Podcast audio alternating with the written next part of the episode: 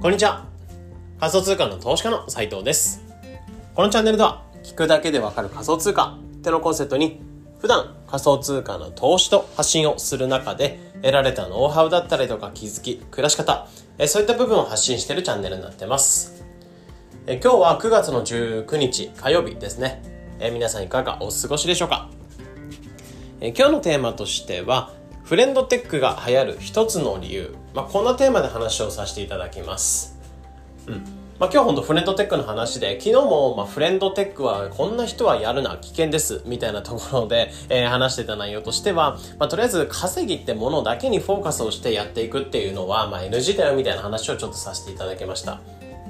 うん。やっぱり稼ぎだけだとお金だけの、お金のための行動になってしまうので、えー、そこの稼げなかったとか、えー、そこの、なんですね、キーを買いました。まあ、チャット閲覧権を買いました。えー、株を買いましたっていう、その株がめちゃめちゃ暴落しちゃったりとか、うん。まあ、そういったお金だけでのその目的意識で、えー、プレンドテックっていうのを使ってしまうので、楽しさとか新しい体験とか新しいテクノロジーを触ってるっていうところの体験とかをプラスアルファでつけていきましょうみたいな話をしていきました。うん。で、昨日の放送結構反響とか再生数とかも大きくて、さすがトレンドだなっていうふうに 別に僕の内容が良かったっていうよりかは、えー、シンプルにまあ、フレンドテックってものに対してのあの話ではあったので、本当さすがトレンドだなっていうふうに感じたんですけど、まあ今日はまあフレンドテックっていうのがまあ結構やっぱり取引量って伸びてたりとかユーザー数っていうの伸びてる。まあ本当に第2波ぐらいの、まあ第1波がローンチ当初8月の頭ぐらいですかね。で、今第2波っていうのが1ヶ月ぐらい経った今っていうのがまあ結構第2波みたいなトレンドが来てるかなっていうふうに思うんですよね。うん。じゃあなんでその第1波、第2波みたいな感じで多くのプロジェクト、仮想通貨プロジェクトが消えていく中で、えー、今回このフレンドテックがまあ流行ってきたのかみたいなところ、もう一つの理由っていうのを考察していこうかなと思ってます。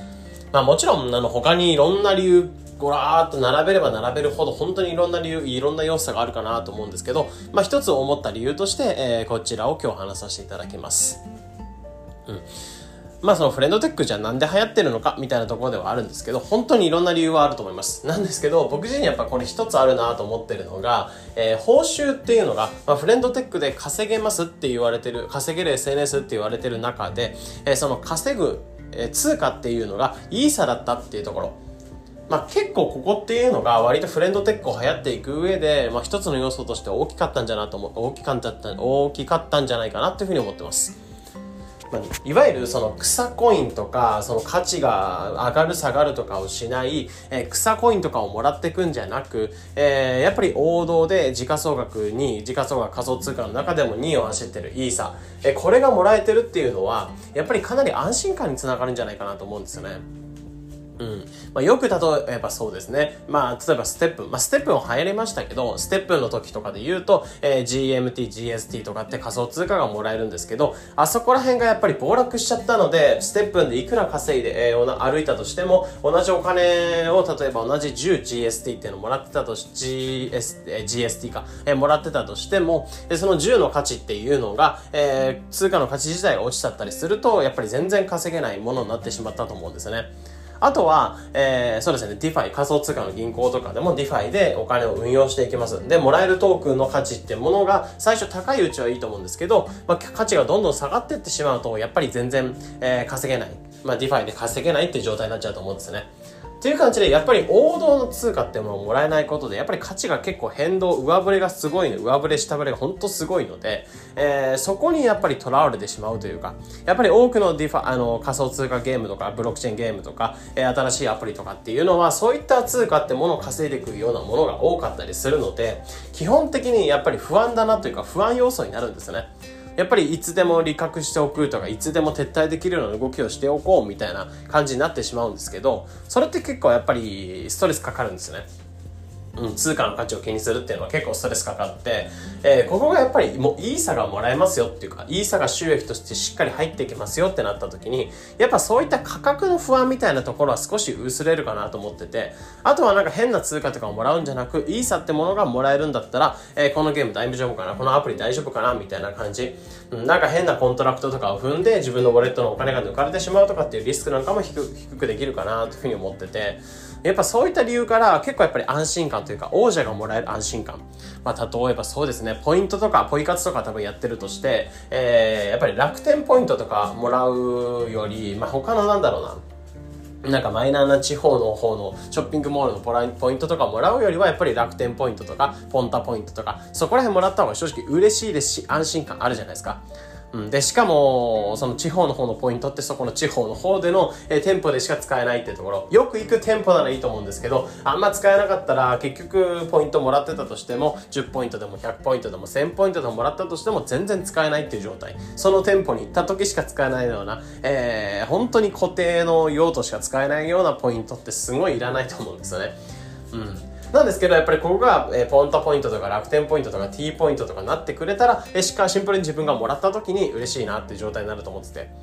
まあ、これも結構やっぱり今回のフレンドテックの要素として大きかったかなと思うところとしては、やっぱりイーサってもの報酬がなんかフレンドテックの独自トークン FT みたいなものがもらえてたとして、その FT のトークンが溜まっていく。で、それで他に仮想通貨に換金しなきゃいけないとかって手間があったりとか、うん、やっぱり、なんその FT の価値が上下してしまうので、えー、どうしても危ないよね、みたいな感じ。まあそういった不安っていうのが、まあイーサをもらえることでやっぱり結構薄れたっていうところ、やっぱりその心理的ハードルというか、やっぱステップンとかの二の前になってほしくないっていう考えが、やっぱり仮想通貨ユーザーっていらっしゃるので、えー、そういったなんか考えとかを払拭してくれた、えー、そういった不安感とか、みたいなところを払拭してくれたフレンドテックっていうのは、やっぱり報酬がイーサだったってところは結構でかいんじゃないかなっていうふうに思ってます。うん。で、やっぱりそのフレンドテックってものをやっていく上で、まあ、当時は初期費用、あ、まあそうですね、あと初期費用とかが安かったりとか、まあいろんな理由があったりすると思うんですけど、この初期費用のなんかハードルなんかも結構今減ってて、あの、初期費用なしでも使われるらしいんですよね、フレンドテックは。もう初期費用最初0.01イーサかだけ入れていく必要があったんですけど、その初期費用が必要だっていうハードルなんかも低かったりするので、正直大金とか全然ぶち込むことなく、ちょっと最初のあの、えー、フレンドテックを開いていくところだけ若干難しかったりする。人によっては難しく感じるとは思うんですけど、まあ、そういった入金のハードルとかも低くなってきたいらなくなってきたっていうところではあるので、うん、まあ、本当になんかフレンドテックがどんどん使いやすくなってるというか、まあ、そういったイーサをもらえるかつ最初の心理的ハードル、えー、使用のハードルとかも減らしてくれてる、うん。まあ、そういったところなんかもあったりするので結構ここら辺のフレンドテック、まあ、まだまだ進化の余地というか発展の余地っていうのはすごいあるなっていうふうに思いましたね。まあ、いかんせん本当に、えー、チャット閲覧券売買して、チャットも大したことは書いてない人が多いんですよ。うん。そんな中で、やっぱりやってこれてるというか、まあ、やってこれてるので、まあ、ここがもう少し使いやすいアプリとか、その一般のユーザーに受けそうな機能っていうのが出てきたりすると、まだまだ伸びしろがあるかなというふうに思うので、まあ、今後もフレンドテックの、まあ、動向みたいなところを追っていこうかなというふうに思います。うん。なので今回の内容としては、フレンドテックが流行った一つの理由みたいなところで話をしていって、まあ報酬がイーサだったっていうところ、まあ他の草コインとかではなく、イーサだったってことが結構大きいんじゃないかっていうところ。まあなんでかっていうとやっぱり王者である安心感、王者のものがもらえてる、あと価格への安心感みたいなところがあるっていうおかげで、やっぱりユーザーの心理的ハードルっていうのを下げてくれた。ステップの二の前とかにならない、えー、やっぱり大手のコインがもらえるってところは結構嬉しかったんじゃないかな、みたみたいなところで、まあ今回話をさせていただきました。まあ皆さん本当にフレンドテックっていうところはやってる方であれば、まあ今後フレンドテックのサービスが伸びてくれた方が嬉しいと思うんですけど、えー、まあ現状であれば本当に収益とかで言うと仮想通貨アプリで本当にトップレベルを走るようなフレンドテックになってきてるので、今後の動向を楽しみにしておきましょうみたいなところで、まあ皆さんそうですね、楽しみ、楽しく、皆さん使っていきましょうってところですね。なので今回に関してはこんな感じで話をさせていただきました。えー、何かの参考になってくれれば幸いです。えー、このような形で、このチャンネルでは仮想通貨の投資と発信についてできるだけ分かりやすくお伝えしています。日々の情報収集やトレードにお役立てください。ということで、本日の配信これで以上になります。それでは、良い一日を。